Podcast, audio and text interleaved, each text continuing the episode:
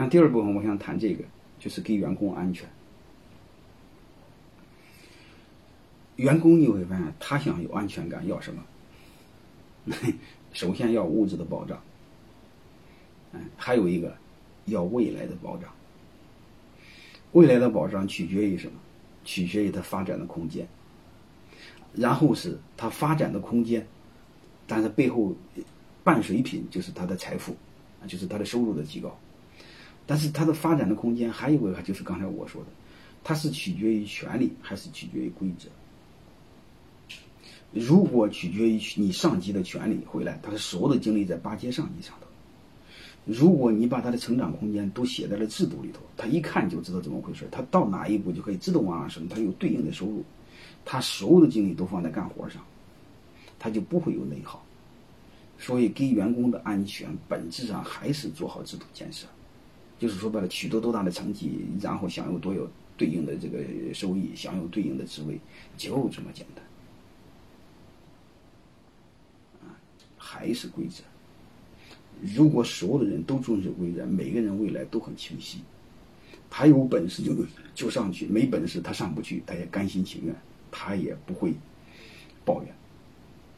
啊，所以这个是我们每一个人都要思考的。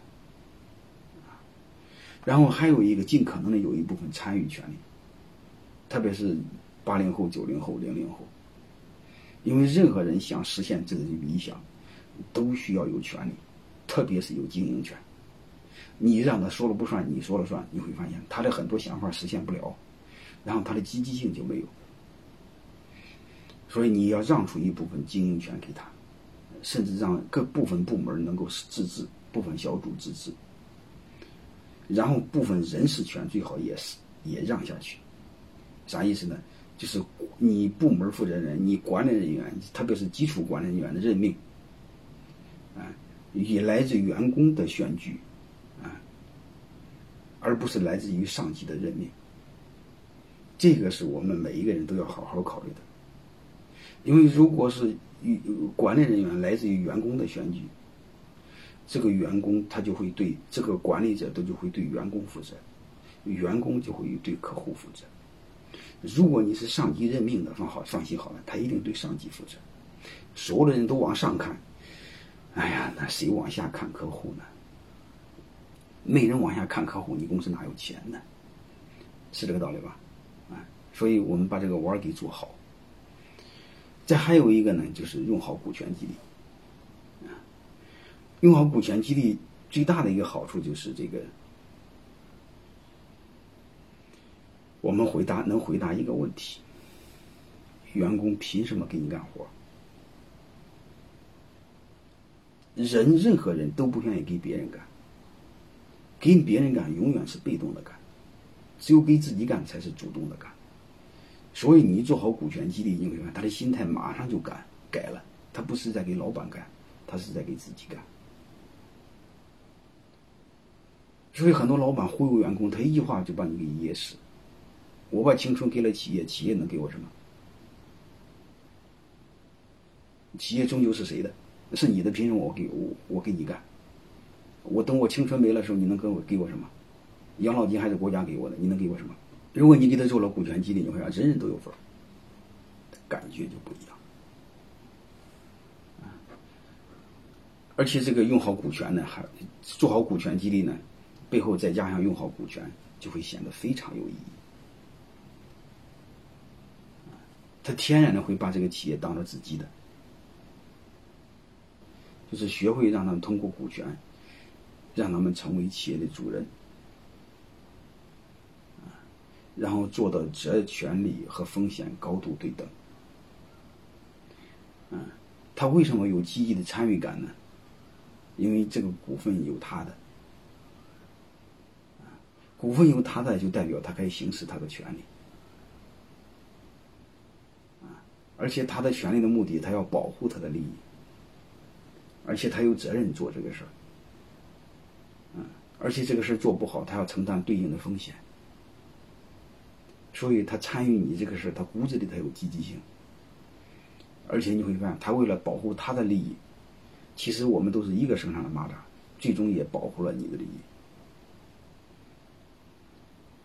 而且还是一条船上的人心最齐，这是天然的一个动能。我们各位老板一定要把它发挥好，就利用人性的自私，他在追求他个人利益最大化的同时，也实现了组织利益最大化。所以你要不要你不要压制他内心的那种原始的动力？所以我们激活个体，激活哪一个个体呢？激活他追求私欲的个体，追求个人财富的那种追求个人财富的那种动力。啊，这是人的本能，他一定会追求个人财富，因为人有足够的财富，他才有足够的安全感。嗯，特别是我们目前在国内这个医保不是很健全的时候，你会发现国外的那个那个的社保社基础保障是很健全，你看他基本上不存钱，有钱全花。我们中四个中国人都比外国有钱，但是我们这么多钱，为什么还不安全？啊，这种不安全感给我们带来多大的一种动力？嗯，这些都是值得我们去思考的。嗯，所以我们真正的要发挥每一个人动力，而且他成为股东，你会发现他固执的认为这个企业是他是他家的。你要是一个员工，你会发现你怎么摆弄他，你和他是貌合神离。同床异梦，他骨子里不认为这个企业是他的。你只要给他一点股份，他骨子里认为企业是他的。这种这种潜在的这种原始的动力，一定要把它给激发出来。第三部分是给供应商安全，给经销商安全。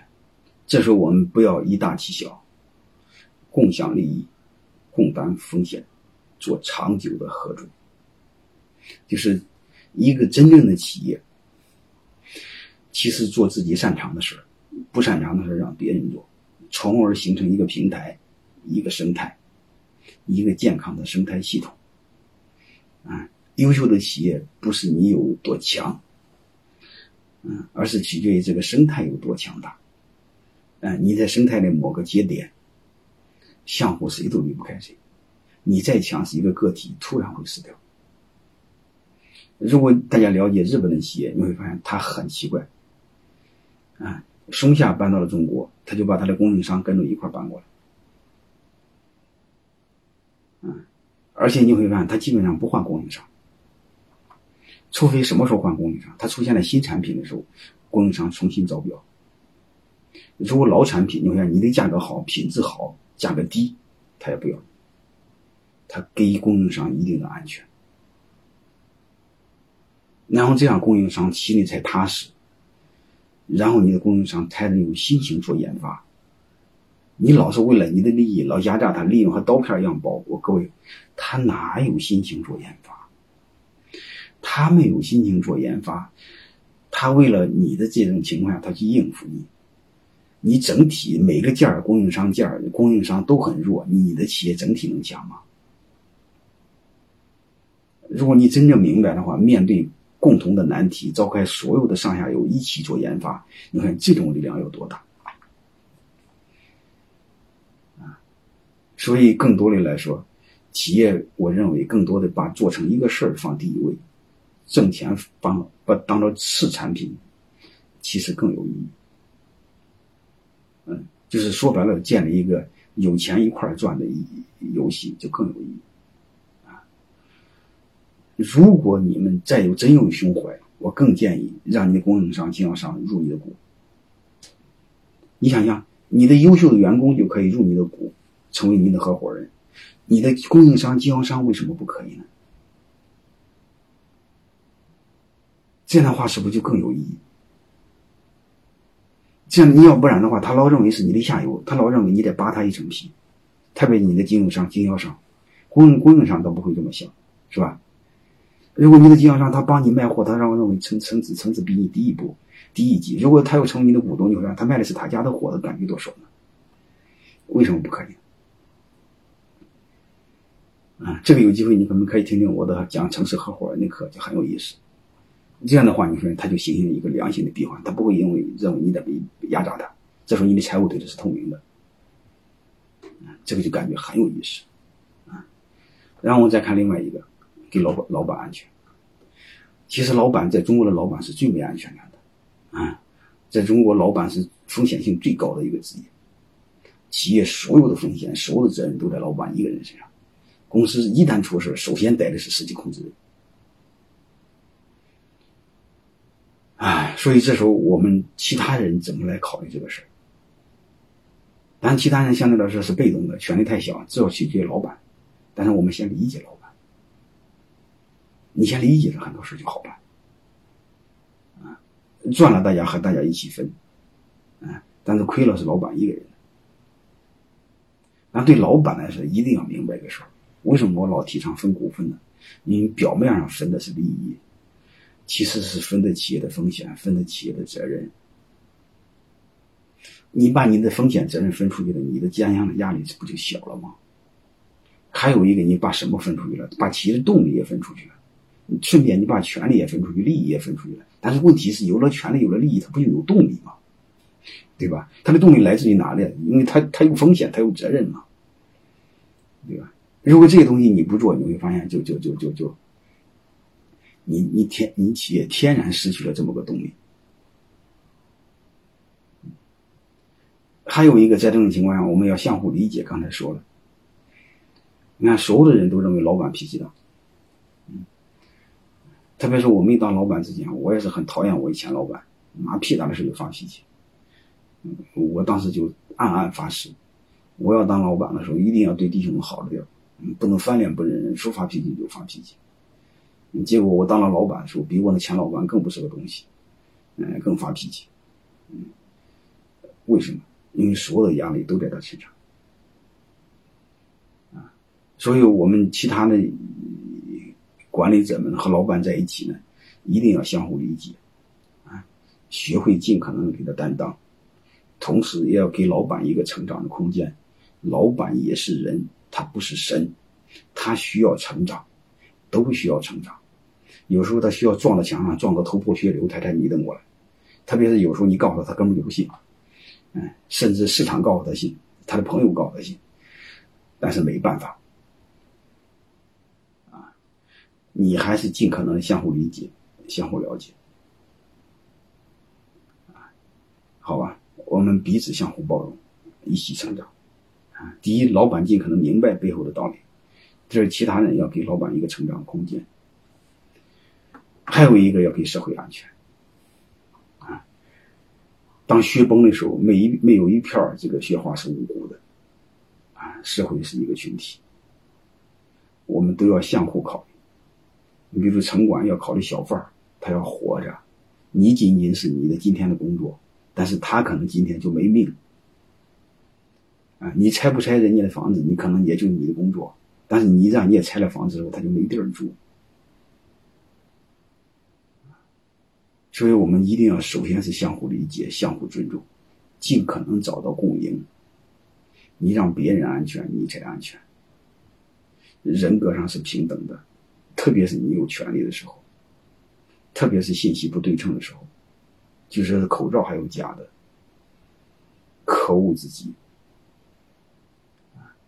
我们谁都可以对不起，你先对得起自己的良心，啊。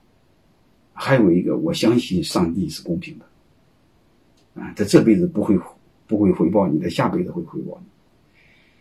嗯，既然你这辈子认为吃亏了，但是你心里有积德了，不一样的道理。但是有时候他会现实报，你这辈子做的不好，马上回报给你，马上让你倒霉。说白了，不管大环境是否成熟，是否让你很恼火，我们唯一能做的就是做好自己，就这么简单。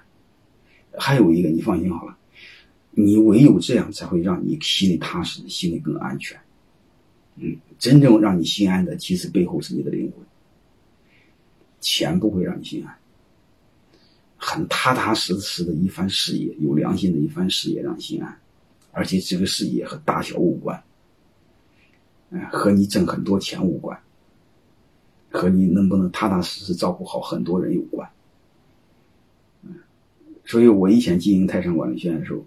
呃，我还是有点梦想啊，有一个很大一片校区，嗯，然后怎么着呢？后来我突然发现，啊，我这些都做不到。